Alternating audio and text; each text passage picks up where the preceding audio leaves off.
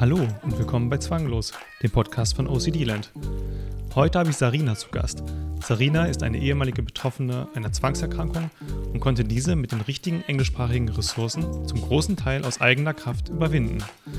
Das Besondere an Sarina ist, dass sie neben einigen anderen Zwängen vor allem an der Hyperbewusstseinszwangsstörung litt. Bei dieser Form der Zwänge leiden Betroffene daran, dass sie bestimmte Sinneseindrücke wie Geräusch oder Körperfunktion ständig wahrnehmen und an kaum mehr etwas anderes denken können. Wie es von einem simplen Schluckauf zur Entwicklung einer vollständigen Zwangsstörung ging, erzählt Sarina im heutigen Podcast. Daneben unterhalten wir uns auch über die Angst, schizophren zu werden, existenzielle Zwangsgedanken, Derealisation und Depersonalisation, Panikattacken, Depression, Schlafstörung und einiges mehr. Besonders interessant wird es am Ende der Folge, wo Sarina erzählt, wie Akzeptanz ihr ganz konkret geholfen hat, ihren Zwang zu überwinden. Los geht's mit der Folge. Ja, hi Sarina, willkommen im Podcast. Hi. Ja, freut mich sehr, dass du heute hier bist ähm, und von deiner Geschichte erzählen möchtest. Ja, ich freue mich auch. Ich bin, wollte schon lange her. Ja, es freut mich. Ähm, du hast ja eine Hyperbewusstseinszwangsstörung, eine Zwangsstörung, von der man, oder hattest eine, äh, von der man im deutschsprachigen Raum eigentlich so ziemlich gar nichts liest. Und witzigerweise hatten wir uns letztes Jahr so ein bisschen überschnitten. Ähm, du hast ein ja. YouTube-Video dazu veröffentlicht ja, und wir haben auf OCD Land einen Blogartikel dazu geschrieben mit äh, Professor Wittorf. Fast zum mhm. gleichen Tag. Und das dann sind wir aufeinander gestoßen. Ja, genau. Das war echt unvergleichlich. Also richtiger Zufall. Ähm, aber ja, also ich habe natürlich, das war, sage ich jetzt immer, sag ich mal, mein Main-Theme, also so das, womit ich mitunter am meisten zu kämpfen hatte, aber es gab natürlich auch noch ein paar kleinere andere Sachen, die dann auch noch so dazugekommen sind, aber das war auf jeden Fall so das, was mir natürlich am meisten zu schaffen gemacht, gemacht hat. Ja. Ja, dann lass uns vielleicht einfach mal zur Sache kommen. Dann erzähl vielleicht mal ein bisschen deine Geschichte mit der Hyperbewusstseinszwangsstörung, wo es herkam, wie sie es entwickelt hat und wie du es genau. dann schließlich auch überwunden hast. Ähm, also ich hatte ja schon auch äh, davor, also früher, das habe ich jetzt erst im Nachhinein äh, ähm, rausgefunden irgendwie, dass ich da auch schon mit ROCD zu kämpfen hatte, ohne dass ich halt irgendwie das benennen konnte oder so. Jetzt im Nachhinein, wenn man drüber liest und so, ist es einem ja voll klar. Aber ja, in meiner ähm, ehemaligen Beziehung, da war das schon so, dass ich dann auch diese obsessiven Gedanken hatte, ganz, ganz arg. Also so eigentlich komplett wie aus dem Bilderbuch den ganzen Tag von morgens bis abends. Ich konnte an nichts anderes denken. Ne? Und äh, ich dachte halt immer irgendwie, das wäre halt einfach meine Persönlichkeit. Ich wäre halt einfach so und ich mache mir halt einfach viele Gedanken. Aber es gibt natürlich einen Unterschied zwischen viele Gedanken machen und irgendwie den ganzen Tag an nichts anderes denken. Ne? Ähm, genau, äh, und ja, da hätte es mir auch schon auffallen können, aber ist es natürlich nicht. Dann war das halt so, dass ich dann so ziemlich am Anfang der, der Pandemie, wo dann die Lockdowns kamen, dass ich dann irgendwie so schrittweise so ein bisschen in Depression verfallen bin, was ich auch natürlich auch erst im Nachhinein benennen konnte. Da dachte ich einfach, okay, ich habe jetzt einfach ein Tief. Aber im Nachhinein war mir vollkommen klar, das war totale Antriebslosigkeit, total hoffnungslos. Und so kannte ich mich gar nicht. Ich habe früher mega viel Sport gemacht, war mega viel draußen und gerne draußen und äh, ja, habe einfach auch Spaß gehabt, zum Beispiel mit Leuten viel hin und her zu schreiben, mit meinen Freunden und so. Und das war dann halt irgendwann komplett weg irgendwie. Ich hatte gar keine Lust mehr auf irgendwas von diesen Dingen. Aber kam das denn und durch die Pandemie? Oder also durch die Lockdowns, dass man einfach nicht mehr so viel machen konnte und man zu Hause eingesperrt war? Irgendwie schon, ja. Aber ich bin auch immer so der Überzeugung, dass gerade Leute, die das auch während Corona entwickelt haben, während der Pandemie da sowieso schon für prädestiniert waren. Also dass sie sowieso schon diese Ansätze hatten, weil ähm, ja, bekannte Freunde von mir, die da nicht irgendwie zu geneigt haben, die sind da auch nicht in sowas verfallen. Mhm. Äh, natürlich war es für eigentlich jeden schwer, aber natürlich gibt es noch einen Unterschied zwischen depressiv oder halt einfach ja mal eine, eine Down-Phase. Am Anfang war es noch relativ ähm, leicht, sage ich jetzt mal. Da war ich halt einfach, keine Ahnung, ja, wie gesagt, antriebslos, hoffnungslos und so weiter. Dann war das im Sommer letztes Jahr, wo es dann richtig schlimm geworden ist, da wo dann auch meine Überbewusstseinszwangsstörung ausgebrochen ist. Also das hat, das hat, das hat alles verändert. Ich weiß es noch ganz genau. Es war am 12. Juni, äh, wo das alles wie vom einen auf den nächsten Tag wirklich, also es war so an dem Tag, ich war ganz normal zu Hause und hatte da Urlaub gerade. Ähm, von der Arbeit Urlaub und dann war ich halt einfach zu Hause, habe Essen gekocht und so, habe mich schon den ganzen Tag irgendwie so ein bisschen unwohl gefühlt, habe irgendwie gedacht, habe mich so richtig unruhig gefühlt. Das war richtig komisch. Dann ähm, habe ich irgendwann Schluck aufbekommen. Das war richtig krass. Also ich will jetzt niemanden triggern mit dem, was ich sage, aber ich habe dann halt Schluck aufbekommen und dann ähm, war der halt total hartnäckig. Also der ging dann auch über, über zwei Stunden oder so nicht weg. Und irgendwie hat sich dann bei mir dieser Gedanke festgesetzt, ich muss es auf meine Atmung achten, wegen dem Schluckaufhalt. Und dann war der halt irgendwann vorbei, aber der Gedanke ging nicht mehr weg.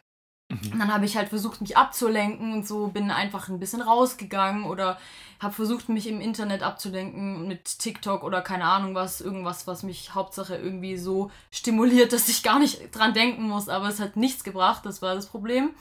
Dann irgendwann abends, ich glaube, es war so um halb elf oder so muss es gewesen sein, es war auf jeden Fall schon dunkel. Ähm, dann bin ich rausgegangen weil ich es dann nicht mehr ausgehalten habe und dachte, okay, vielleicht hilft es rauszugehen, dann war ich halt übelst panisch. Also ich habe richtig Panik bekommen. Das war echt schlimm. Ähm, und ich kannte so ein Panikgefühl gar nicht. Ich, das war für mich was ganz Neues. Ich war mit sowas davor noch nie konfrontiert. Dann bin ich da so draußen rumgelaufen, habe dann irgendwie halt damals dann ja, meinen ehemaligen Partner angerufen und habe gesagt, ey, ich habe gerade, ich weiß nicht, was los ist, ich habe gerade so Panik, es ist so schlimm, ich weiß nicht, was mit mir ist und so und keine Ahnung. Und irgendwie hatte ich dann auch so ein bisschen so eine Art Blackout. Das Einzige, was ich weiß, ist, dass ich dann irgendwie äh, ja, bei ihm zu Hause war und dann habe ich irgendwie gekotzt und äh, war die ganze Nacht wach und konnte nicht schlafen und ja, also ganz beschissen. Und dann dachte ich irgendwie, okay, vielleicht geht es einfach morgen weg, aber ist es dann natürlich nicht. Und so hat es dann alles angefangen. Was ja. genau ging dann in deinem Kopf vor sich? Hattest du den Gedanken, dass du, oder schon die Befürchtung gehabt, dass du nicht mehr aufhören kannst, darüber nachzudenken oder auf genau. deinen Atem zu achten? Mhm. Genau, ich, war, ich hatte dann diesen Gedanken, genau deswegen bin ich ja in Panik verfallen, das habe mhm. ich vergessen zu sagen, stimmt. Ich hatte diesen Gedanken, äh, shit, was, wenn ich nicht mehr aufhören kann, drauf zu achten. So, das, das war dann so, das hat dann diese, diese Panik in mir ausgelöst. Und was dann noch mehr Panik ausgelöst hat, war dann, dass ich auch gemerkt habe, dass ich Panik, dass ich Panik bekomme. Also es mhm. hat sich dann immer so hochgesteigert und so, dann dachte ich, hey, was ist das für ein Gefühl? Dann habe ich noch mehr Panik bekommen und so. Und äh, ja, also es war überhaupt nicht schön. Ja, das glaube ich. Und das hat sich dann über die nächsten Tage Tage wäre schön gewesen, mhm. ja, Wochen, Monate, keine Ahnung. Also es hat sich echt weiter verschlimmert. Dann, dann war es so, dass ich angefangen habe, äh, die ganze Zeit zu zittern. Ich hatte dauernd Herzrasen. Ich hatte halt auch, auch diese ganzen allgemeinen äh, Angstgefühle auch. Es war ja nicht nur dieser Gedanke, sondern ich hatte auch im Körper ich habe das Gefühl, ich habe nicht genug Luft bekommen. Mhm. Das ist ja auch, dass diese Atemnot, die, die ähm, vermischt sich auch so oft mit diesem mit diesem Hyperbewusstsein, dass du dann quasi Panik bekommst durch das Hyperbewusstsein, dann resultiert es in Atemnot und dann geht es immer weiter wie so ein Kreislauf und wird immer schlimmer. Und ähm, ja, genau, und dann, wie gesagt, Herzrasen, Zittern, ich habe, also geschlafen habe ich kaum mehr. Ich habe nachts vielleicht so ein bis drei Stunden geschlafen. Also ja, so ungefähr immer halt zwischendrin aufgewacht und so. Hab, musste auch immer irgendwas laufen lassen, weil es war für mich ganz schlimm, wenn nicht der Fernseher oder so an war, wenn ich mich irgendwie so alleine gefühlt habe oder so. Konnte ich gar nicht zurück, also konnte ich sowieso nicht, aber dann war es noch schlimmer. Mhm. Und ich wollte überhaupt nicht alleine sein und ähm, ja, habe dann irgendwie wie gesagt, es geschafft, dann ein paar Stündchen Schlaf zu bekommen nachts, aber das war ein Witz. Also ja, es war überhaupt nicht erholsam und ich wurde dann auch morgens so richtig äh, typisch auch dann direkt von meiner Anxiety aufge aufgeweckt. So, du machst die Augen auf und äh, die ersten ein, zwei Sekunden ist noch so Frieden in deinem Kopf, mhm. bis es dich richtig umhaut und dann, oh nee, und dann weißt du wieder, ja, bist in der tollen Realität angekommen. Ja, ja ich finde es ja interessant zu, zu hören, dass, ähm, also vielen Dank erstmal für die, für die Geschichte. Ähm, und ich merke ja schon, du kannst ein bisschen drüber lachen. Ähm, ja, jetzt im Nachhinein schon, aber damals war es nicht ja, so schön. Nee, also. nee aber ähm, deswegen machen wir es vielleicht auch ein bisschen lustiger heute. Ähm, also meine, meiner Erfahrung nach, wenn sich Betroffene bei mir melden, ist auch, es gibt so zwei, zwei Gruppen von Betroffenen. Die einen, mhm. die haben das Gefühl, wenn sie schlafen, ist das so die einzige Zeit, im Laufe eines mhm. Tages, der 24 Stunden, wo sie wirklich Ruhe bekommen.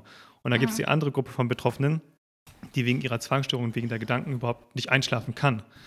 Und du wärst dann eher in der zweiten Gruppe, dass es dir dann schwer gefallen ist, überhaupt einzuschlafen, deswegen, weil die Angst und die Panik die ganze Zeit akut war. Und wenn du aufgewacht bist, dann warst du sofort wieder da. Ja, genau, genau. Also klar, das Schlafen an sich, da bist du ja eh so bewusstlos mehr oder weniger. Also das kann man ja nicht wirklich beurteilen, aber gerade ja, dieser, dieser Moment, ob du überhaupt einschlafen kannst, ob du mhm. dann direkt nach dem Aufwachen, ob das wieder losgeht, klar, das unterscheidet sich da immens und da war ich definitiv von der zweiten Sorte. Also das war auf jeden Fall, es hat sich dann späterhin, äh, als es sich gelegt hat, als es besser wurde, äh, bin ich in den ersten Typ übergegangen. Da war es dann so, okay, cool, als ich wieder einigermaßen gut schlafen konnte, war es so, okay, cool, ich kann jetzt schlafen. Ich bin jetzt bewusstlos für eine Weile irgendwie und ich fand es halt cool, aber so am Anfang, als es richtig schlimm war, die ersten paar Monate, da war es echt auf jeden Fall, da war ich vom zweiten Typ, da war gar nicht an Schlaf zu denken. Mhm. Ja. Jetzt hast du gerade schon ein bisschen geteasert, dass es dir dann irgendwann besser ging. Ähm, ja. Äh, mich würde vorher noch interessieren, was hast du denn alles versucht, was nicht funktioniert hat? Also, ähm, dadurch, dass ich glücklicherweise relativ schnell, mehr oder weniger schnell darauf gekommen bin, ähm, was das ist, waren jetzt nicht so viele Sachen dabei, wo mir jetzt nicht geholfen haben, aber auf jeden Fall war es auch dieses dieser Gedankenstopp, dieses ja, ich, ich darf jetzt nicht dran denken, ich, äh, und ich soll jetzt nicht dran denken und so und auf jeden Fall auch googeln, das war überhaupt nicht hilfreich, vor allem gerade äh, wenn du im deutschsprachigen Bereich googelst, ist es ähm, leider so, dass es auf Englisch viel mehr Informationen gibt, aber da komme ich auch noch später drauf zurück. Aber da zu googeln, das war eine Katastrophe. Also da habe ich nur irgendwelche Foreneinträge gefunden, die mir dann noch viel mehr Angst gemacht haben, mhm. äh, wo ich dann so richtig dystopische Zukunftsvorstellungen bekommen habe, wo ich dachte, oh mein Gott, da schreibt irgendjemand rein, ich habe das schon seit zehn Jahren und so. Und ich dachte mir so, ja toll, also ja, sieht jetzt meine Zukunft auch so aus und da findet man halt leider im deutschsprachigen Bereich äh, nichts Gescheites zu oder eigentlich gar nichts. Und ähm, damals ja, zumindest. Wie, genau, jetzt findet man ja was. aber was. Da, ja. Wonach hast du denn gegoogelt? Hast du äh, eingegeben, ich, kann ich aufhören, an meine Atmung zu denken? Genau, sowas, ich, was ich dann auch eingegeben habe, war sowas Atemfokussierung oder sowas. Ähm, ist ja dann auch später in dem Titel von meinem YouTube-Video gewesen, komme ich auch noch später drauf. Aber ähm, sowas wie Atemfokus. Ich habe versucht, es auch ein bisschen zu spezifizieren, so ein bisschen so äh, äh Fokussierung auf Atmung oder sogar, ich habe sogar eingegeben Zwangsfokussierung auf Atmung und so, weißt du, es ging schon in die richtige mhm, Richtung, mhm. aber es kam halt gar nichts und das war so das Ding. Ähm, ja, also Internet auf Deutsch bei dem Subtyp war echt hoffnungslos, also hm. leider. Ja. Ja, man, also selbst wenn man Englisch kann, dann äh, fängt man natürlich trotzdem erstmal an, irgendwo auf, auf Deutsch zu googeln. Ja, ja, ähm, ja, ja, Auch wenn es äh, dann auf Englisch vielleicht ganz viele Ressourcen gibt und man dann ja. im deutschsprachigen Raum erstmal nichts findet und vielleicht dann nur Sachen findet, wo man dann die komplette Hoffnung und den Mut verliert. Ja. Ähm, was eigentlich völlig unbegründet ist, wie wir, wie wir heute wissen, wie du heute weißt und wie, wie eigentlich der, der aktuelle Forschungsstand auch ist. Ja. ja, die Menschen, die das dann da eingeben, die sind ja genauso hilflos und mhm. also die das reinschreiben, dann äh, Hilfe, ich kann nicht aufhören und so, daran, darauf zu achten, die sind ja genauso unwissend, wie ich dann damals gewesen bin. Und natürlich können die es dann auch nicht besser wissen und schreiben dann auch einfach sowas rein, weil die es einfach auch nicht besser wissen und so geht es dann immer weiter. Ja, ist vielleicht ja. auch noch so ein, so ein Selection Bias, ne? sagt man, dass man, oder so ein, so ein Outcome Bias, wie heißt er denn? Weiß ich gerade gar nicht. Dass halt nur die Leute in Foren schreiben, denen es halt wirklich nicht besser geht. Ja. Also, ja, dass die Leute, die jetzt irgendwo in Therapie gehen zum Beispiel und die kriegen eine mhm. anständige Therapie und denen geht es irgendwann besser, ja, die kommen halt nach zehn Jahren nicht auf die Idee zu sagen, hey, ich hatte doch damals vor zehn Jahren mal das Problem, ich suche jetzt mal Foren und, ähm, und schreibe, ja. was mir geholfen hat. Das macht in der Regel ja erstmal keiner. Eigentlich fast du, keiner. Du bist vielleicht die Ausnahme. ja. Deswegen bist du auch heute hier. Ähm, aber in der Regel macht es halt keiner. Deswegen liest ja. man dann immer nur von den Leuten, die immer noch drunter leiden. Ja, und das vermittelt ja. halt ein ganz falsches Bild eigentlich. Genau, ja, das sage ich auch immer. Das ist echt so ein Problem. Es, es, es könnte so viel mehr Hoffnung gemacht werden, wenn einfach wirklich viele Leute, die sowas überwunden haben, damit ein bisschen an die Öffentlichkeit gehen würden. Aber sieht halt leider mau aus. Ja, ja das stimmt aus. schon. Ja. Das stimmt. Hast du dann ähm, Psychotherapie in Anspruch genommen? Ja, also ich habe ähm, mehr oder weniger, ich habe diesen Notfalltermin bekommen bei, ähm, also von meinem Hausarzt und ja, meine äh, Psychologin, die, die wusste jetzt nicht wirklich, was das ist und ich bin auch relativ spät erst dahin gegangen. Also das war erst. Ganz, ganz kurz nochmal, ja. was hast du denn deinem Hausarzt eigentlich gesagt?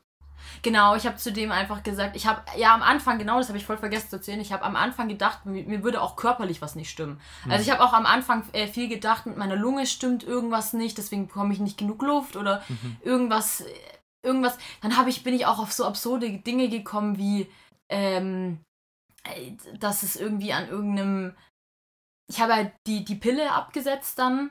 ähm, vor zwei Monaten, also nee, doch, zu dem Zeitpunkt vor zwei Monaten habe ich die abgesetzt und es ist ja schon bekannt, dass die Nebenwirkungen haben kann. Dann dachte ich, okay, es könnte daran liegen und so, aber ich dachte auf jeden Fall, es war irgendwas, irgendwas ist in meinem Körper, irgendwas stimmt nicht so mit mir. Irgend, ich weiß es nicht.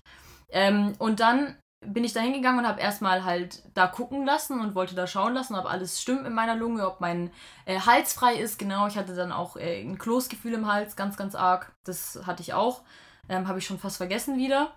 Aber ähm, genau, dann habe ich gucken lassen, ob da alles in Ordnung ist und so. Und äh, der hat gesagt, ja, alles top, alles gut. Und dann habe ich halt irgendwann gesagt, ja, ich habe auch voll Angst die ganze Zeit und, und, und kann nicht schlafen und kann dies und das nicht. Und dann hat er halt irgendwann gemerkt, das war ein ziemlich empathischer Arzt. Habe ich auch nicht oft getroffen, aber der hat es direkt äh, verstanden, obwohl ich das nur so angeschnitten habe. Mhm. Und hat mir dann halt direkt ähm, einfach so eine Überweisung gegeben für diesen Notdienst, ich weiß nicht, wie heißt das nochmal? Ähm, 117, 118, glaube ich. 116, 117. Egal, genau. Kennt man von Corona. Äh, ja. ja. stimmt. äh, Habe ich dann so eine Überweisung bekommen und äh, da stand halt dann drauf, äh, Panikstörung. Ähm, ja, und dann wurde ich da zu einer Psychologin überwiesen, musste dann auch einen Monat warten, bis ich dann trotzdem den Termin hatte. Ähm, ja, genau. Das habe ich meinem Hausarzt gesagt. Mhm. Und ähm, die Psychologin hat dann halt, äh, er hat dann halt natürlich auch nicht gecheckt, was es ist so richtig. Ähm, es wurde dann auch eher auf, auf diese Sprechtherapie ähm, zurückgegriffen, diese, diese Psychoanalyse so von wegen Kindheit. Also, genau, okay. ähm, hm. Gesprächstherapie, äh, Kindheit und so und ja, bei Zwängen jetzt nicht so förderlich, aber ich, ich will jetzt nicht sagen, es hat mir gar nichts gebracht, aber im, im Sinne, also bezogen auf den Zwang, definitiv eigentlich nicht so viel. War das denn eine Verhaltenstherapeutin? Oder war das eine. Soweit ich weiß, war das eine Verhaltenstherapeutin. Ich, ich, ja. ich kann mich jetzt nicht mehr ganz so gut dran erinnern, aber soweit ich weiß, war es eine Verhaltenstherapeutin. Ja, ja die war aber auch eine, eine äh, Kinder- und Jugendtherapeutin noch mhm. dazu. Mhm. Also die hat irgendwie alle möglichen Altersgruppen behandelt. Mhm. Und ähm, ja, genau. Ja, aber das hört man ja ganz oft, dass äh, Verhaltenstherapeuten ähm, auch fast nur Gesprächstherapie einsetzen und, ja. und leider ganz wenige Expositionen einsetzen. Also ich habe ja. sogar einen Artikel ähm, von 2018 auf Spiegel Online gesehen, wo das auch nochmal thematisiert wurde. Da haben sogar ein paar führende Zwangsforscher, ich glaube sogar Professor Vorderholzer hat äh, was dazu gesagt in dem Artikel, war ganz interessant. Muss ich vielleicht mal verlinken unter, unter der Folge. Das mache ich später. Ja, yeah, auf jeden Fall. Ähm, Schaue ich mir auch an. ja, ist äh, interessant. Da wird es auch kritisiert. Genauso wie in der Ladine ja auch. Das äh, wurde es ja auch kritisiert. Genau. Ähm, okay, du hast gesagt, was, was dir nicht geholfen hat, war der Gedankenstopp. Hast du noch andere, ja. generell andere Dinge versucht, irgendwie Ablenkungen? Ähm, ja, klar. Hast ja schon ein bisschen gesagt, Fernseher an, damit man halt nicht so viel drüber nachdenkt. Mhm. Was ich Ablenkung. Mit Freunden treffen.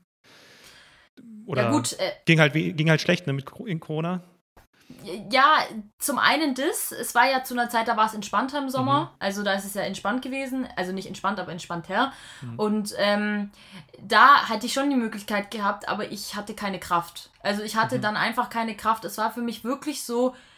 Ich kann mal ganz kurz beschreiben, wie das bei mir aussah. Ich bin morgens aufgestanden von meinem unerholsamen Schlaf war dann entweder arbeiten oder halt nicht arbeiten, aber auch als ich arbeiten war, man meint, es würde mich ablenken, hat es aber nicht. Ich habe den ganzen, die ganze Zeit gezittert und so. Also ich habe da für eine Weile beim Bäcker gearbeitet damals und ich weiß noch, wie ich die Kunden bedient habe und dann die, die Tüte über, über die Theke gelegt habe und dann total gezittert habe. Also original so.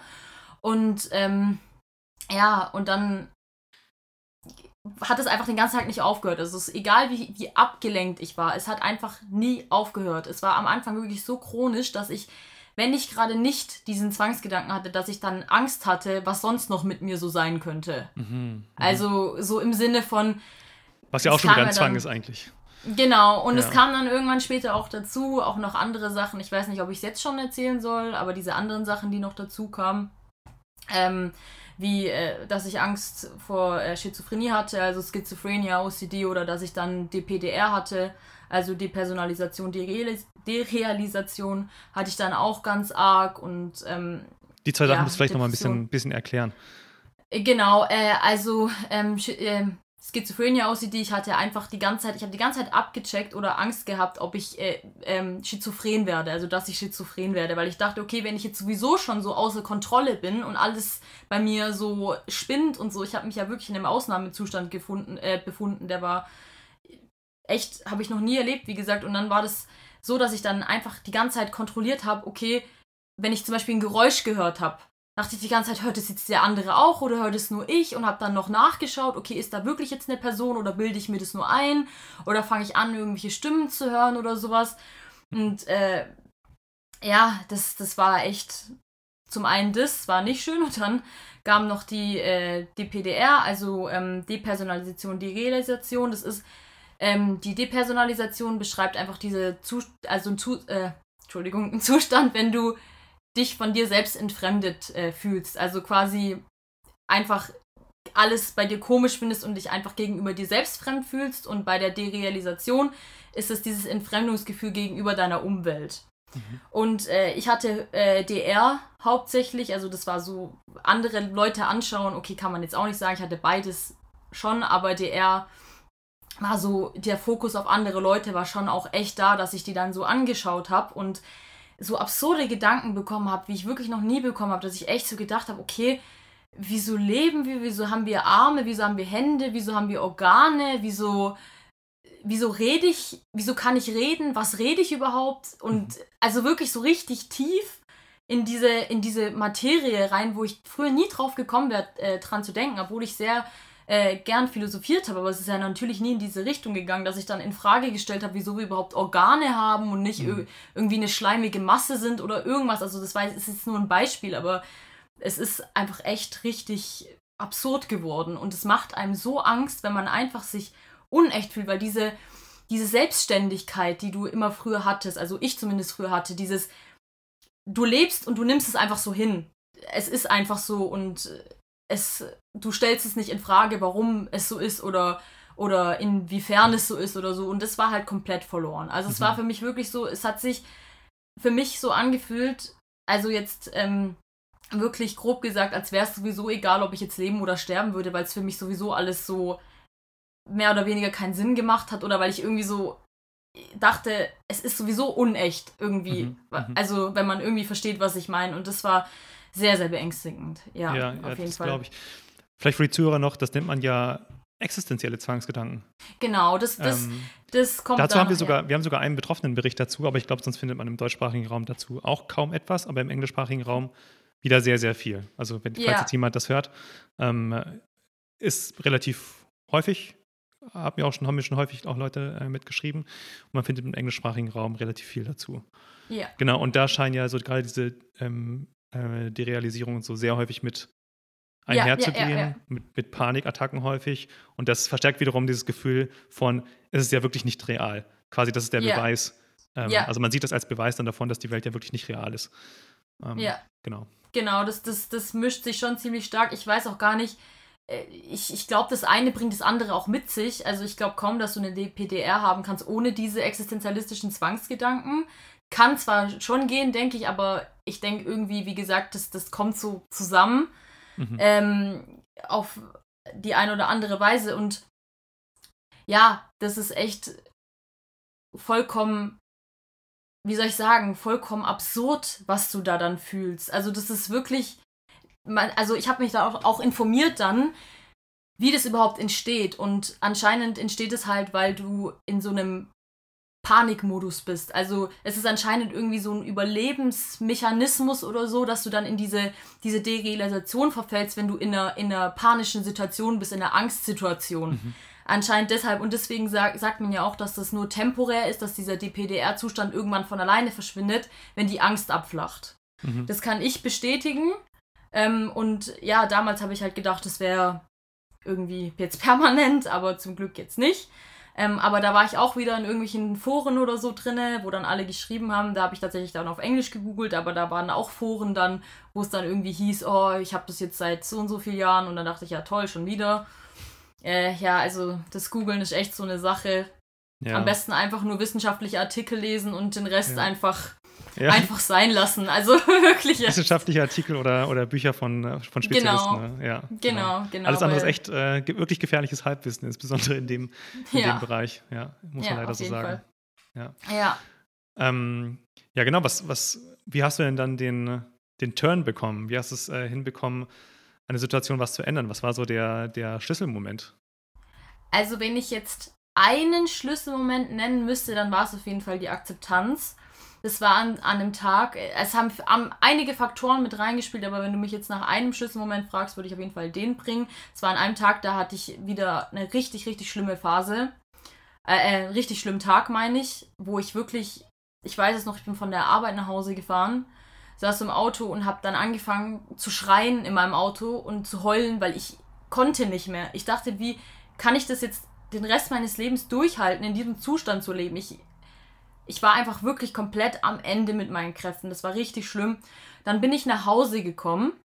Ähm, und dann ich, hat, hat sich dann damals mein Bruder zu mir gesetzt. Und ähm, ich bin kein religiöser Mensch, er ist religiös und ähm, hat dann mir Verse oder, oder Stellen aus der Bibel vorgelesen. Also es war jetzt nicht meins, weil ich nicht gläubig bin, aber es ging um die Message, die da drin vermittelt wurde. Die Message war einfach, dass äh, Schmerz eigentlich so gesagt zum Leben dazugehört. Und mhm. dass es unvermeidbar ist und ja, dass da mehr dahinter steckt als nur einfach, äh, ich bin jetzt gestraft von meinem Leben, weil ich Schmerzen habe oder so. So in der Art. Und es war für mich so ein schon so ein großer Aha-Moment, weil ich dann irgendwie dachte, okay, wenn ich sowieso in dieser Situation bin, dann kann ich ja auch versuchen, in dem Schmerz irgendwas Positives zu sehen, sage ich mhm. jetzt mal. Ist zwar komisch, das so zu sagen, aber im Nachhinein war das echt so ein bisschen mein Gedankengang. Ähm, und dann war das an dem Tag so, dass ich dann angefangen habe, diese Haltung zu haben, also diese, diese, diese Akzeptanz zu haben. Dieses, ich habe den Schmerz jetzt einfach, ich habe jetzt einfach das, was ich habe. Ich werde trotzdem weiterleben, ich werde trotzdem das, was mir quasi geschenkt wurde, mein Leben, äh, das trotzdem weiterleben und irgendwie die Ups und Downs sozusagen, die gehören einfach dazu und es gehört alles dazu und ich, ich sehe es nicht mehr als so, wie soll ich das sagen, ich, ich sehe jetzt auch die, die Sicht habe ich bis heute noch, also es stimmt auf jeden Fall, wenn jemand sagt, dass diese ähm, OCD-Recovery, OCD-Recovery-Prozess dich zu einem anderen Mensch macht, das stimmt schon, weil ich jetzt bis heute noch diese, diese Haltung habe gegenüber meinem Leben, so ich bin nicht entitled, also ich habe nicht Anspruch darauf, nie Schmerzen zu haben oder nie, dass mir nie irgendwas Schlimmes passiert oder dass ich nie äh, versage, dass ich nie, dass, wie gesagt, dass mir nie irgendwelche Schmerzen passieren. Im Gegenteil, es ist jetzt so in diese andere Richtung übergegangen, so von wegen, ich versuche das Beste draus zu machen, ich versuche äh, den Sinn in diesem Schmerzen zu sehen und den sehe ich auch tatsächlich und äh, versuche einfach, was mich das lehren kann oder so oder wie ich daran wachsen kann. Und das war dann diese, diese Akzeptanz auf diese Art, dass ich dann einfach gesagt habe, okay, diese Zwangsgedanken, diese Gedanken, die ich jetzt habe, die sind jetzt einfach da und ich wehre mich nicht dagegen. Das war mhm. so der Schlüsselmoment, ja. Ja, ist interessant. Das ist ja auch äh, eins der Schlüsselelemente so von ACT, von der Akzeptanz- und Commitment-Therapie. Ja, genau. Ja viel genau. das, was, was ja. und die ist ja wiederum teilweise inspiriert auch vom Buddhismus. Das ist ja interessant. Das ja. ist eigentlich so, ja, die, die alten religiösen Schriften, ne, die teilweise 2.000, 4.000 Jahre alt sind, ähm, das Gleiche sagen wie das, was, was ja. heute therapeutisch angewendet wird. Aber auch nicht immer, muss man dazu sagen. Ne? Ähm, aber spannend, dass dir das helfen konnte. War dir das schon bewusst oder hattest du schon Wissen von anderen psychotherapeutischen Methoden, die bei Zwängen helfen? Oder ähm, du, weil du, du hast ja auch später noch andere Sachen dann viel gelesen im englischsprachigen Raum mhm. über die Therapie von Zwänge, insbesondere mhm. von Hyperbewusstseinszwangsstörung. Mhm. War dir das zum, zu dem Zeitpunkt schon bewusst? Ähm, also zu dem Zeitpunkt, wo die Akzeptanz äh, der, der, Schlüsselmoment war, da war mir das schon bewusst. Mhm. Das war dann nämlich so, ich erkläre jetzt mal ganz kurz, wie das dann abgelaufen ist. Ähm, ich habe dann angefangen, irgendwann, ich weiß nicht, wie ich drauf gekommen bin, aber ich habe irgendwie irgendwann gedacht, okay, das, was ich habe, das sind Zwangsgedanken. Ich weiß nicht, wie ich da drauf gekommen bin, aber ich habe irgendwie, ich war mir irgendwie sicher, ich habe das. Dann habe ich mir äh, Videos dazu angeschaut, mir Sachen dazu durchgelesen, auch im deutschsprachigen Bereich Also hast du Ähm, zufällig mal was gelesen zu Zwangsstörungen und dann hast du gedacht, so, hm, oder genau, zu irgendwie so, Zwangsgedanken? oder so. Mhm. Das war so in dem Sinne, da genau, da habe ich über Depressionen gegoogelt und dann war irgendwas mit, dass du in den Depressionen halt auch Zwangsgedanken darüber hast, sag ich mal, wie scheiße dein Leben ist, sag ich Mhm. mal. Dann dachte ich, okay, Zwangsgedanken, hab dann da nachgeschaut. Ähm, und dann habe ich irgendwie, ich habe mir das angeschaut, wie dieses Schema von, von, von den Zwangsgedanken, wie das funktioniert. Mit ähm, Zwangsgedanke, dann kriegst du Angst, dann machst du irgendeine Zwangshandlung, dann bist du kurz erleichtert und immer so weiter. Und habe mir dann irgendwann gedacht, okay, irgendwie ist da was dran. Irgendwie ist da was dran, dass diese Gedanken, auch wenn ich nirgendwo schwarz auf weiß hatte, gerade dieses Hyperbewusstsein, das ist, sind Zwangsgedanken. Das habe ich nirgendwo auf äh, schwarz auf weiß stehen gehabt zu dem Zeitpunkt dann. Ähm, und dann war das so, dass ich dann dieses Buch von äh, Sally M. Winston und Martin Seif gelesen habe, Tyrannen im Kopf. Also Tyrannen in meinem Kopf habe ich dann gelesen und dann äh, wurden da irgendwie aufgelistet die, die Subtypen dann, die es dann so gibt über halt Zwangsgedanken und dann ganz, ganz am Schluss, so die, die allerletzte Kategorie war dann so somatosensorische Zwangsgedanken und ich dachte mir so, ich habe das gehört und habe mir gedacht, oh mein Gott, hast du gerade also das war wirklich so für mich so ein Moment, was, also das gibt's wirklich. Mhm. Und dann hat die das halt erklärt, das ist diese ähm, Überfokussierung, Hyperfokussierung auf deine körperlichen Vorgänge und sowas. Äh, Und da dachte ich, okay, okay, krass, also ja, und dann war das so dieser Moment, da hatte ich dann einen Anhaltspunkt, dann habe ich gefangen, angefangen im Englischen, äh, also im englischsprachigen Bereich zu recherchieren, dann noch mehr dazu und so, habe dann auch mehr Sachen dazu gefunden im englischsprachigen Bereich, also ich kann es nur empfehlen, jeden, äh, jedem empfehlen, da im englischsprachigen Bereich sich Ressourcen und Infos zu holen, weil da gibt es einfach äh, so viel mehr, gerade auch so viel diverser, was das angeht. Hast du ja auch vorhin gesagt, gerade sowas wie über existenzialistische Zwangsgedanken oder Mhm. so, das gibt es halt kaum im, äh, im deutschsprachigen Bereich. Leider.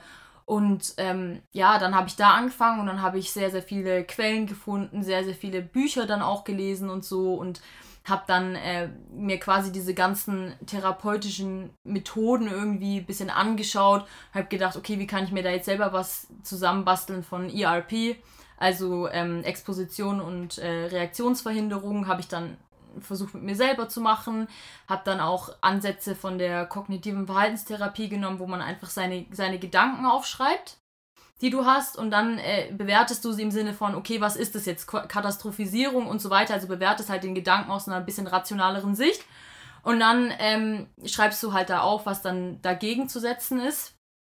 Und ähm, ja, das habe ich dann zum, unter anderem auch gemacht, aber das war auch so eine Sache, die ist auch mit Vorsicht zu genießen, weil das kann auch schnell in eine Zwangshandlung übergehen, sowas. Hab's aber halt auch ein paar Mal gemacht, ja, hab mir dann einfach so informiert, was da so hilft. Mhm. Und dann, ja. Diese Folge ist gesponsert von mir.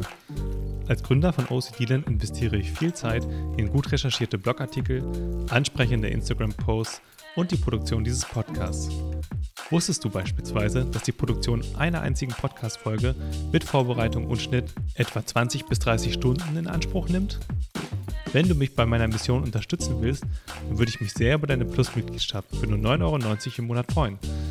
Als Plus-Mitglied hast du außerdem Zugang zum geschützten Community-Forum, wo du anonym alle deine Fragen an über 100 andere Betroffene stellen kannst, die bereits ihre Zwänge überwunden haben oder gerade dabei sind. Den Link dazu findest du unten in der Beschreibung. Bis bald in der Community und weiter geht's mit der Folge.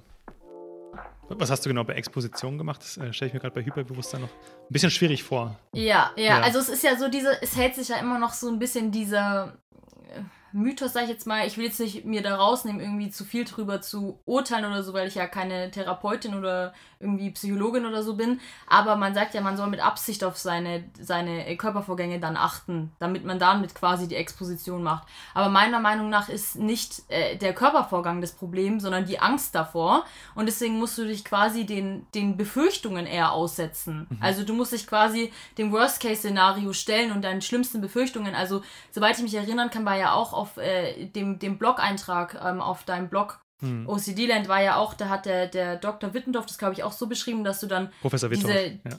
Wittdorf, Entschuldigung, ähm, dass, dass du die irgendwie aufschreibst, diese Befürchtungen und dann immer wieder anhörst und dich quasi dann äh, da deine Exposition machst, dass du dir dann deine Befürchtungen immer wieder anhörst und so.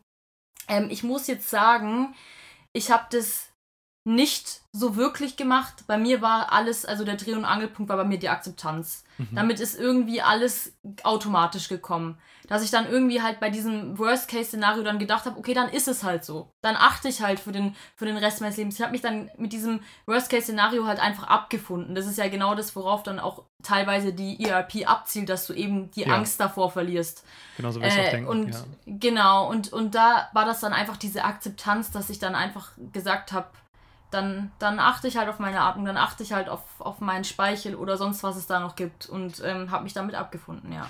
Ja, das ist ja interessant, weil ich, ich glaube, ganz viele Betroffene, ob es jetzt Hyperbewusstsein ist oder irgendwas anderes, haben ähm, Schwierigkeiten damit, dieses Worst-Case-Szenario erstmal überhaupt zum mhm. Ende zu denken und dann mhm. überhaupt zu, zu akzeptieren. Und akzeptieren heißt ja nicht, ich akzeptiere, dass es jetzt so ist und ich werde daran nichts ändern, sondern eher, mhm. ich akzeptiere, dass jeder meiner Versuche, etwas daran zu ändern, eigentlich zum Scheitern verurteilen ist.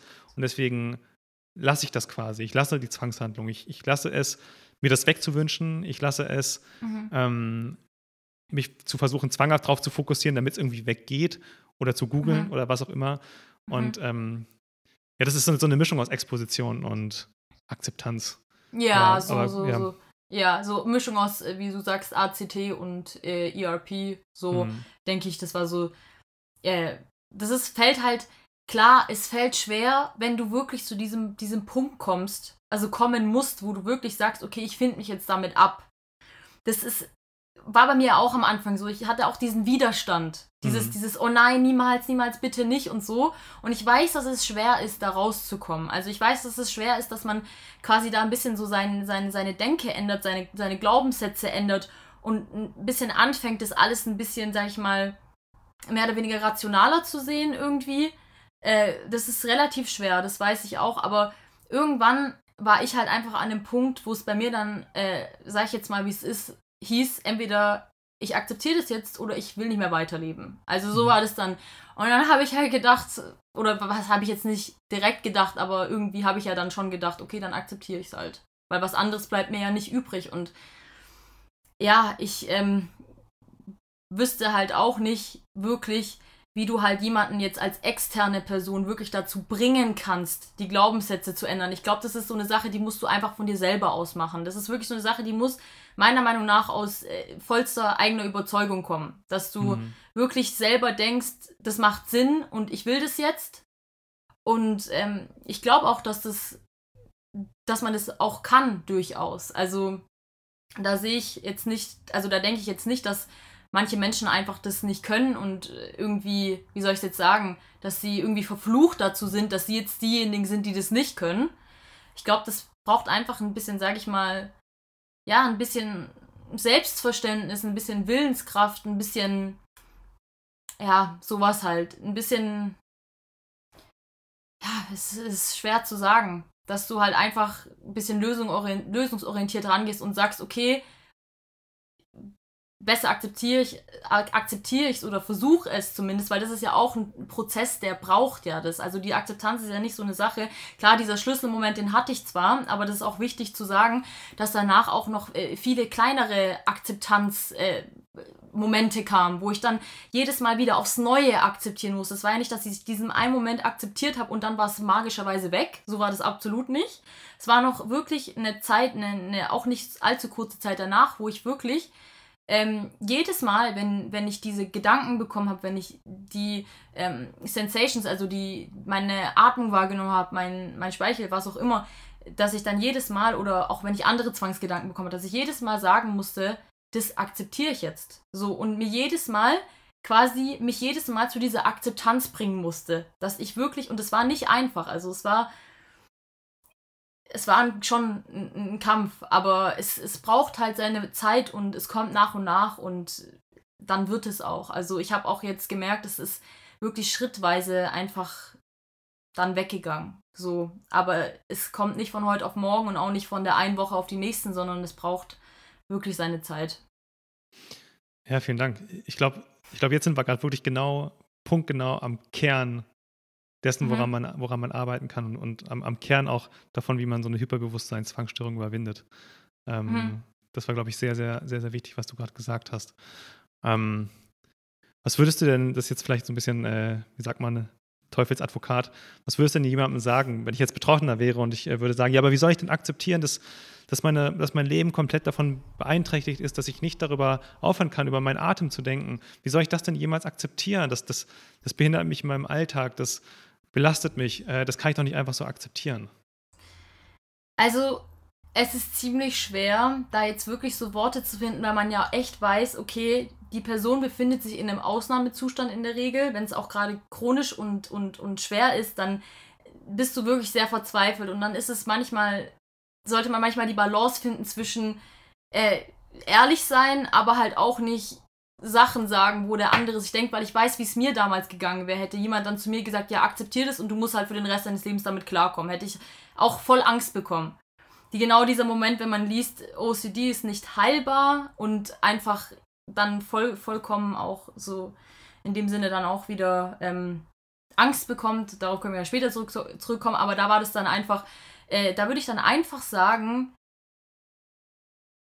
ich meine, was bleibt dir anderes übrig? Du kannst ja nichts anderes machen, als es zu akzeptieren. Und wenn du, wenn du quasi diese Erfolgsaussichten hast, dass wenn du weißt, du akzeptierst es und kannst trotzdem ein gutes Leben haben. Das ist nämlich genau das, du, indem du es akzeptierst, also wenn du es akzeptierst, kannst du ja trotz diesem Umstand ein gutes Leben haben. Es ist nicht so, als würde dann äh, ja quasi dein ganzes Leben davon kaputt gehen, wenn du versuchst, dich damit zu arrangieren und so. Dann wird man nämlich auch merken, wenn, wenn du, ähm, wenn man dem Ganzen so ein bisschen weniger, sag ich mal, weniger Macht einräumt, auch wenn es einen natürlich voll belastet, das weiß ich ja aus erster Hand, dann ist es trotzdem möglich, auch wenn du das im Hintergrund hast die ganze Zeit, dass du, dass du Spaß hast oder dass du, wie gesagt, ein stabiles Leben führen kannst, dass du arbeiten gehen kannst oder dich mit Freunden treffen kannst und so. Und ich sag's mal so, entweder das oder du schließt dich halt ein und wirst irgendwie depressiv und es wird noch viel schlimmer. Und da würde ich halt einfach sagen, ist die erste Option viel besser. Und da ist halt, ja, gezwungenermaßen muss dann diese Akzeptanz da gegeben sein. Und mhm. ähm, das würde ich halt sagen. Und was ich auch sagen würde, ist, dass es auf jeden Fall Hoffnung gibt, dass das einfach weggehen kann. Also zu, zu einem sehr, sehr großen Teil. Weil ich weiß es ja von mir selber auch, dass es, wenn man es dann akzeptiert, dass es so viel ausmachen kann und dass es dann auch Hoffnung darauf gibt, dass es weggeht. Und wenn man es nicht akzeptiert, dann halt leider nicht. Und ähm, ist zwar ziemlich ehrlich und, und harsh, aber ja, ich meine, was anderes bringt der Person ja auch nicht, also bringt die Person ja auch nicht weiter, wenn man jetzt sagt, es ist okay, dass du dann in diese Schonungshaltung gehst und dich dann irgendwie voll einschränken lässt und so. Das, ja, das wie gesagt, das ist auch ein großer Teil von, von, von der äh, Überwindung von, von diesen Zwängen, dass man einfach auch sein Leben, so gut es geht, weiterführt. Und wenn man dann in diese Schonungshaltung geht, dann ist es kontraproduktiv. Ja. ja. ja. was mir spontan einfällt dazu, zu dem, was du gesagt hast, du hast ja gesagt, so man, man hat eigentlich so diese zwei Optionen. Entweder man akzeptiert es oder man ja, schließt sich halt immer weiter ein und der Zwang bestimmt immer mehr dein Leben. Ähm, genau. Wenn man da jetzt bei den Büchern gucken würde, da gibt es ja auch diese Technik, Kosten-Nutzen-Analyse heißt ja. Ähm, Sagt ihr vielleicht was? War, glaube ich, auch im Buch von Grayson drin, von Jonathan Grayson, ist die Kosten-Nutzen-Analyse. Da macht man ja im Prinzip genau das. Man guckt, ähm, was, sind, was, der, was, sind, die Kosten und was ist der Nutzen davon, wenn ich jetzt genauso ja. weitermache, versus mhm. mhm. was sind die mhm. Kosten mhm. und der Nutzen davon, äh, wenn ich versuche zu akzeptieren und versuche, also mhm. mhm. Exposition, Akzeptanz, äh, Reaktionsverhinderung nicht mehr zu checken und so weiter. Ähm, ähm, genau, das, das wollte ich gerade noch erwähnen, dass das quasi dann so das, das äh, yeah. Framework dahinter wäre. Das fällt mir jetzt dazu ein. Also wenn jetzt jemand überlegt, hey, was, wie mache ich das denn jetzt in der Praxis? Ähm, in ein paar Büchern steht das drin, wie man mhm. diese Methode anwenden kann. Und das Zweite, was mir spontan noch dazu einfällt, ist, es gibt ja im, in der Akzeptanz- und Commitments-Therapie auch dieses äh, If you don't want it, you will have it. Also wenn du es ja. nicht haben willst, ja. wirst du es haben. Ob das jetzt irgendwie ja. unangenehme Gefühle, Gedanken, Aufmerksamkeit, Hyperbewusstsein ist. Ähm, mhm. Wenn du das nicht haben willst, wirst du es auf jeden Fall haben. Aber wenn du es akzeptierst, dann besteht halt die Möglichkeit, mhm, dass, mhm, ähm, mhm. dass man da rauskommt. Ja. Das sind ja. vielleicht meine beiden Einschübe noch dazu, die vielleicht ganz gut ja. passen. Ja, auf jeden Fall, ja. ja. Hast du gut auf den äh, Punkt ge getroffen. War das Deutsch? Ich glaube schon.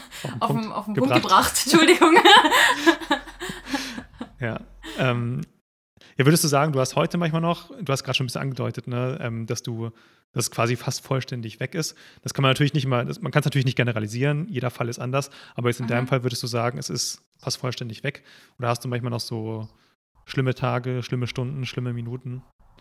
Äh, nee, also schlimme Minuten, Tage und so habe ich nicht mehr. Also jetzt speziell das Wort schlimm. Äh, es ist, kommt vor, dass ich mal eine Minute oder so hyperbewusst bin. Oder dass ich eine Minute, weil es war ja damals auch so, dass dann auch, wie gesagt, auch noch andere Zwangsgedanken kamen. Mhm. Ähm, und dass ich dann in dem Bereich auch noch äh, vielleicht welche bekomme. Aber durch diese allgemeine Akzeptanzhaltung geht es einfach so schnell wieder weg. Das ist wirklich mhm. krass, weil ich gar nicht in dem Moment mir sag, oh, ich will jetzt, dass es weggeht, sondern es ist für mich so, ja cool, jetzt denke ich halt dran und dann ist es meistens, ich achte ja nicht drauf, aber ich würde sagen, nach einer Minute ist es dann einfach weg. Und wenn es da ist, wie gesagt, dann ist es für mich so, ich weiß es nicht, es, es, hat mich noch eine ziemlich lange Zeit genervt. Also, dass es mich wirklich sehr, sehr genervt hat. Als ich dann aus dieser Panikstufe weg war, kam dann diese Ich bin voll genervt davon Stufe, wo es nicht mehr lebensbedrohlich war, aber es war so einfach, ich dachte mir, es ist einfach unnötig, sowieso. Ähm, aber da bin ich jetzt tatsächlich auch schon fast weg. Also, es ist natürlich nicht angenehm, aber es ist so, einfach ein Gedanke. Ich denke mir einfach, okay, es ist ein Gedanke und weiter im Protokoll. Also weiter mit was auch immer ich gerade mache. Mit Arbeiten, am Handy sein oder rausgehen oder keine Ahnung, was auch immer ich halt mache. Einfach weiter im Protokoll. Und selbst wenn der Gedanke da ist, ist es bei mir so mehr oder weniger einfach egal. So. Mhm. mhm. Also ich würde schon sagen, die Symptome sind so gut wie weg eigentlich. Also klar, wie gesagt, wie ich es ja vorhin schon angeschnitten habe, ähm, man liest ja, dass ähm, OCD, also Zwangsstörungen, sind nicht heilbar. Äh, die Definition von heilbar ist ja, dass es ganz weg ist. Also dass das die Krankheit, die du hast, dass sie nicht, dass nicht die Symptome in Remission sind, also die Symptome quasi äh, einfach nicht da sind, sondern dass es ganz weg ist. Das kann, vergleiche ich manchmal, wenn ich das jemandem erklären will, mit äh, dem Virus, der Herpes auslöst. Ähm, es geht ja, dass du den trotzdem in dir trägst, aber die Symptome nicht kommen von, mhm. also der, der Herpes nicht kommt. Aber das Virus, das die, die Symptome auslöst, ist trotzdem da. Ähm, und genauso finde ich immer, so ist es auch bei, bei OCD. Also ich habe quasi irgendwie diesen Virus in mir, aber die Symptome sind nicht da, sage ich jetzt mal. Und das ist so meine Definition von Recovery, Überwinden und so weiter. Ja. ja. Cool, ja, echt schön zu hören, dass es äh, bei dir so erfolgreich war. Ja, Wunderbar. ich freue mich auch. Ja, glaube ich. Ich wünsche es auch jedem anderen, wer auch immer das gerade anhört. Ich wünsche es dir von Herzen, du schaffst es. Ja, ähm, du setzt dich ja auch insgesamt für die Aufklärung ein. Du hast ähm, mhm. da YouTube-Videos. Genau, da habe ich bis. Mhm, auf die werde ich auch unten verlinken, dann in der Folge. Und du hast jetzt auch einen Instagram-Kanal. Willst du mhm. ein bisschen was darüber erzählen und, äh, und darüber, was, was dich motiviert, aufzuklären? Ja, ähm, sehr gerne. Also auf meinem Instagram-Kanal, ähm, äh, da mache ich einfach äh, Posts und auf meinem, also wo ein bisschen allgemein über, über OCD aufklärt bei meinen YouTube-Videos, die hand, äh, handeln sich bisher nur über die Hyperbewusstseinszwangsstörung. Da habe ich jetzt aber auch bald vor, mehr zu machen. Aber was mich auf jeden Fall dazu motiviert hat, das zu machen, war, als ich in der Zeit, ähm, wo es mir so schlimm ging, als ich da drinne war, da habe ich, hab ich mir selber geschworen, sollte ich irgendwann mal da rauskommen, es war für mich so weit entfernt, dieses Rauskommen war für mich Kilometer, meilenweit entfernt. Aber ich habe gesagt, sollte ich da rauskommen, dann schwöre ich mir, dann helfe ich anderen, die das auch haben. Es war wirklich original mein Gedanke und genau das habe ich dann auch gemacht, weil es ist einfach ein Herzensthema von mir, weil ich einfach ganz genau weiß, wie schlimm das ist, wenn du nicht weißt, was du hast, wenn du in Panik bist und nichts und niemand kann dir irgendwie helfen und äh, ja, und ich weiß aus erster, äh, erster Hand, wie, wie schlimm das einfach ist. Und ich will einfach, dass Leute, Leute ähm, die dasselbe erleben oder durchleben wie ich damals oder das ähnliche, was ähnliches durchleben, dass die einfach dann diese Möglichkeit haben, wenn sie irgendwas im Internet eingeben oder was auch immer recherchieren, dass sie dann auch was finden, dass sie dann auch, äh, auch einen Ansprechpartner haben, mehr oder weniger. Ich gebe mir da auch immer recht Mühe, wenn mir dann irgendjemand schreibt, dass ich dann äh, der Person auch so gut es geht hel äh, helfe, weil ich einfach, wie gesagt, weiß, wie schlimm es ist, da so zu leiden. Und ähm, ja, genau, also das ist so mein Hauptbeweggrund dafür, das zu machen. Ja, das ist echt toll.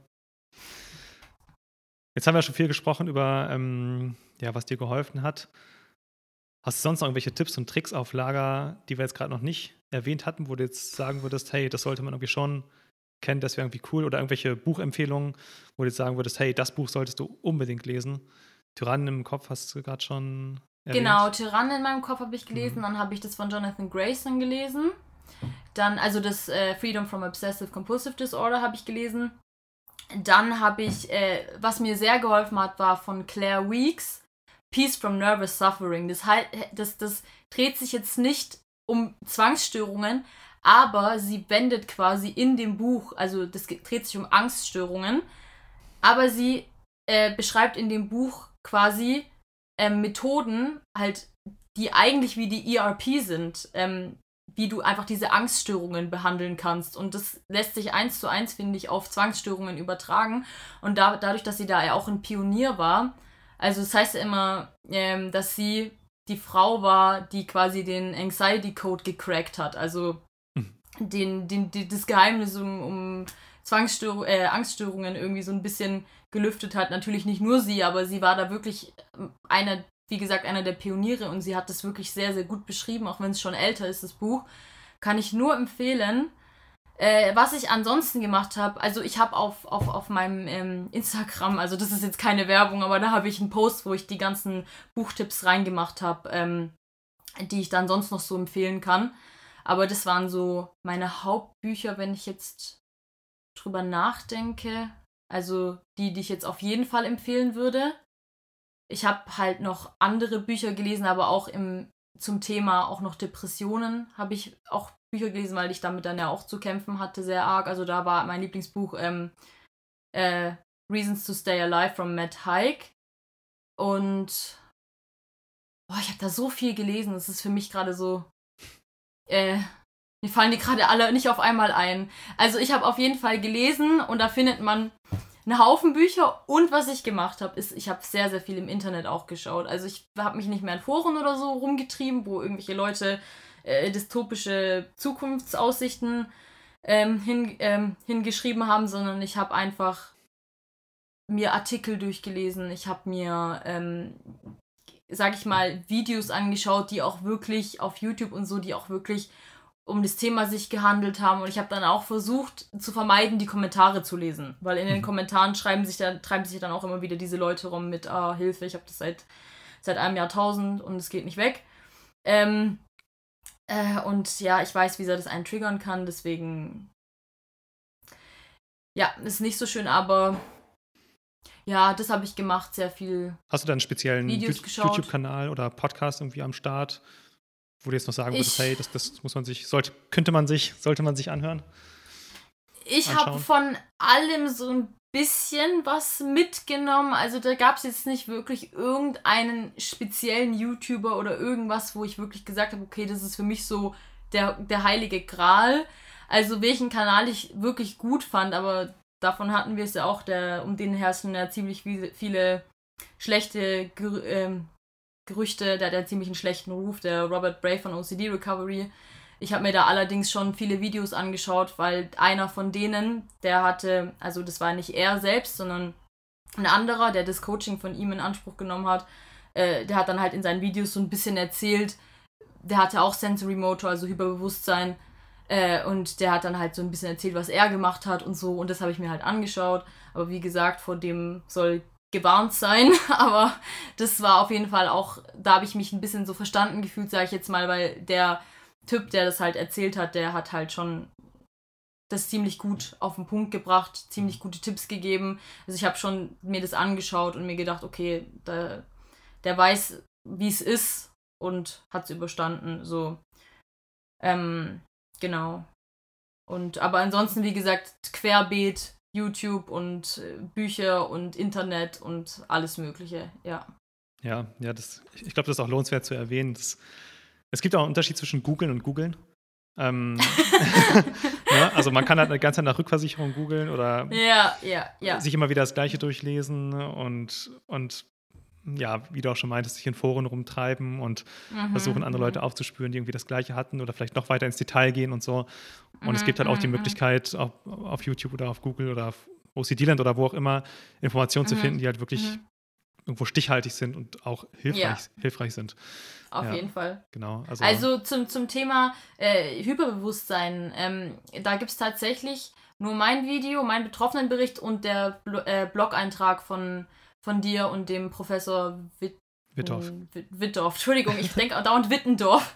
ähm, und ähm, genau, und äh, da, also wenn jetzt jemand unter demselben Subtyp leiden sollte, also Hyperbewusstsein, kann ich dem den Blog äh, Artikel auf jeden Fall nur empfehlen. Also das war das alles finde ich richtig gut zusammengefasst. Ich weiß noch, als ich das durchgelesen habe, dachte ich so, wow, weil da waren wirklich auch Sachen dabei, die ich davor dann auch nicht gewusst habe, obwohl ich das Thema Tod gelesen habe.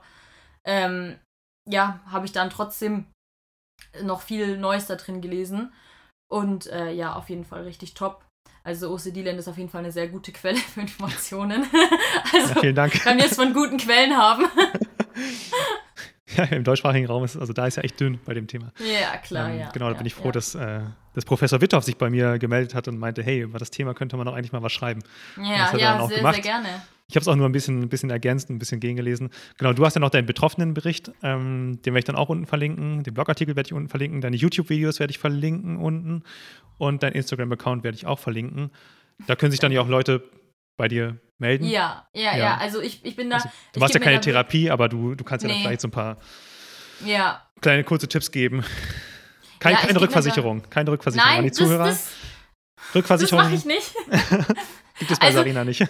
nee, gibt's nicht. Also da achte ich wirklich so richtig arg drauf. Also ich weiß auch nicht, ich bin dann auch immer so vorsichtig mit, ich sag dann zwar immer, bei mir ist es auch gut geworden und es gibt Hoffnung und so, aber ich, ich versuche dann immer auch diese Balance zu finden, dass es nicht in diese Rückversicherung abrutscht, hm. dieses, ja, das geht schon irgendwann weg, weißt du. Hm. Das ist halt auch immer so ein bisschen ein Struggle, aber auf jeden Fall, ich habe äh, bisher eigentlich nahezu jede Person, die mir da irgendwie geschrieben hat und wo auch freundlich war und auch äh, sag ich mal, eine sinnvolle Nachricht geschrieben hat, weil wenn man dann halt einfach irgendwas Sinnloses schreibt, wo ich jetzt nicht wirklich irgendwas drauf antworten kann, dann ist es halt eine andere Sache. Aber wenn man wirklich auf mich zukommt und ähm, ja, nach Tipps fragt, dann bin ich da wirklich nicht so, dass ich das verwehre oder so. Da gebe ich mir dann auch echt richtig Mühe, weil es, wie gesagt, echt ein Herzensthema von mir ist. Also da bin ich auf jeden Fall offen für. Und ähm, ja, genau. Aber keine Rückversicherung, schon gesagt. Genau, ja, sonst gibt es ja auch noch unsere Community. Äh, da gibt es aber auch keine Rückversicherung. Zumindest steht das in den Community-Regeln. Also, aber für mehr Infos, ich glaube, wir haben auch ein paar Betroffene mit ähm, Hyperbewusstseinszwangsstörungen in der Community, wenn ich mich nicht täusche. Doch, da gab es da gab's welche, ja. Genau, auch mit Atem, glaube ich, Atemfokus ähm, gab es welche, mhm. die da auch sind. Also da könnte man sich sonst auch nochmal melden. Mhm. Genau. Jetzt habe ich ja meine obligatorische letzte Frage zum Ende des Podcasts. Ähm, was möchtest du jemandem raten, der gerade erfahren hat, dass er oder sie unter der Hyperbewusstseinszwangsstörung leidet? Ich glaube, wir haben gerade schon extrem viele Erste-Hilfe-Tipps geliefert, aber mhm, mh, mh. hast du da noch irgendwas, ähm, was du jetzt ähm, dazu sagen würdest? Okay, wenn, wenn die Person es jetzt gerade akut erfahren hat. Ja, hatte also gerade den Podcast gehört und denkt jetzt so, oh, das bin ich. Das, das, ähm, das passt, ja. Mhm. Ähm, da würde ich dann tatsächlich sagen, okay, natürlich der erste Schritt sollte eigentlich immer sein, dass man sich um psychologische Betreuung kümmert.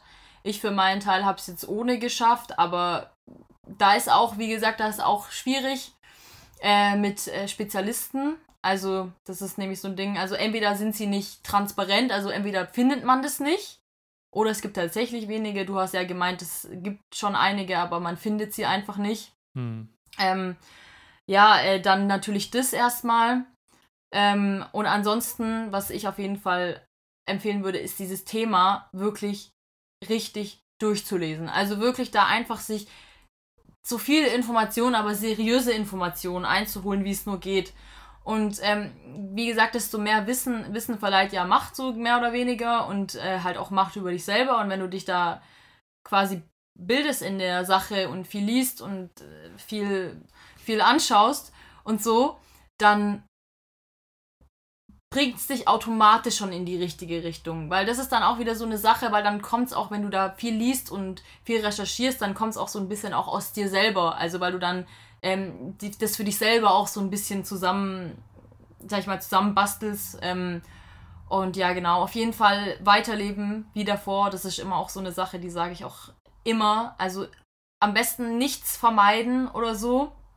Ähm, genau, also wo du auch zum Beispiel jetzt bei mir, ähm, ich habe auch dann vermieden irgendwie, dass ich dann nicht mehr joggen gegangen bin oder nicht mehr baden gegangen bin, weil es meinen Puls hochgetrieben hat oder ich dann stärker geatmet habe und so und sowas auf keinen Fall. Also durchziehen bis zum Ende. Und ähm, ja, genau, auf jeden Fall vielleicht auch äh, die Geliebten einweihen, denen sagen, was los ist und so.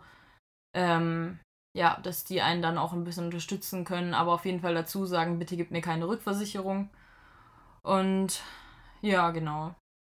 Das wäre so das, was ich sagen würde. Ich hoffe, ich habe nichts vergessen. Okay, ja, nicht. Also ich glaube, da sind jetzt so viele Tipps mit am Start gewesen gegen Ende hin. Ich glaube, ein paar Sachen stehen da noch in unserem äh, Blogartikel drin. Ich glaube auch, es gibt noch ein paar, ich glaube noch ein paar weitere Buchempfehlungen. Ne? Das äh, Mindfulness OCD genau. Ich glaube, das hast Ja, das habe ich auch Fan reingeschrieben. Von, ne? genau. von Hirschfeld und Cowboy, ja. Ah ja, genau. Genau, das. Genau, ja. Aber ähm, wie gesagt, ich hab's, mir fallen die Bücher sind mir alle entfallen gerade. Ich, ich weiß nicht, was los ist, ja. Sind wir ehrlich, in, in, den meisten steht ja auch irgendwo, also in den seriösen steht ja auch ja. als Basis das Gleiche drin. Ähm, jedes Mal mit so, mit so einem gewissen Geschmack, mit einem äh, gewissen ja. Flavor, wo jeder Therapeut mhm. seinen eigenen mhm. Geschmack reinbringt, was ich ja mega cool finde. Ähm, und da kann man in jedem Buch so ein bisschen was lernen, aber es gibt jetzt mhm. nicht äh, 100.000 verschiedene Mittel, sondern eigentlich sagen alle halt Akzeptanz und Reaktions, äh, Exposition und Reaktionsverhinderung. Und damit ja. kommt man schon mal ziemlich gut und weit. Ja, das ist so die Number One. Also man sagt ja auch, ERP ist äh, der Goldstandard und das stimmt auf jeden Fall. Ja. ja. Kann ich okay. bestätigen. Dann ähm, kommen wir zum Ende. Und dann verabschieden wir uns von den Zuhörern. Ja, also ich fand's schön, dass du mir, mir die Möglichkeit gegeben hast, da ein bisschen was zu erzählen und ich hoffe auch, dass es dem einen oder anderen vielleicht weitergeholfen hat und ähm, ja, genau. Also was ich auf jeden Fall noch dazu sagen will, ist, äh, dass man bloß nie die Hoffnung verlieren soll. Dass es geht immer weiter. Es wird, ich sage immer, es wird alles gut, auch wenn sich das immer so schwammig anhört, aber es wird alles gut und ähm, ja, und ähm, ja, mit der richtigen Hilfe, mit der richtigen Strategie, ja, mit dem richtigen Weg ähm, ist die Wahrscheinlichkeit sehr hoch, würde ich mal sagen. Zumindest ja, hoch. Ähm, wenn man die Statistik anguckt, wie gut Zwangsstörungen heilbar sind, ähm, das gehört ja mit zu den, zu den äh, am besten therapierbaren psychischen Erkrankungen, mhm. dann kann man davon ausgehen, dass, es, ähm, dass man da viel, sehr, sehr, sehr viel machen kann mit den richtigen Auf Strategien. Auf jeden Fall, auf die jeden wir hier Fall. alle erwähnt haben. Super, okay, dann ich bedanke mich total bei dir. Ähm, ich fand es mega cool, dass du hier warst. Und ich fand es auch cool dass wir so ausführlich darüber sprechen konnten, auch über ganz viele Feinheiten und Details, auf die es, glaube ich, dann doch ankommt. Ja, ähm, auf jeden und ich, Fall. Ich, ja. ich hoffe, dass es vielen geholfen hat. Vielen Dank. Ja. Ciao. Gut, dann ciao. Vielen Dank, Sarina, dass du heute dabei warst. Unten in der Beschreibung findet ihr alle wichtigen Links, die in der Folge erwähnt wurden. Darunter auch Sarinas Instagram-Account, ihr YouTube-Video und unseren Blogartikel zu Hyperbewusstsein-Zwangsstörungen. Falls du mehr über Zwangsstörungen erfahren willst, dann schau gerne auf unserer Website vorbei. Dort findest du neben vielen umfangreichen Blogartikeln und Berichten von Betroffenen auch eine sehr aktive Recovery-Community. Wenn du also brennende Fragen oder Interesse an einem Austausch mit anderen Betroffenen hast, dann fühle dich herzlichst eingeladen, ein Teil unserer Recovery-Community zu werden. Bitte bedenke, dass weder unser Podcast noch eines unserer sonstigen Angebote ein Ersatz für eine psychotherapeutische oder ärztliche Behandlung ist. Falls du unter einer psychischen Erkrankung leidest, suche bitte einen Arzt oder Psychotherapeuten auf. Bis zur nächsten Folge.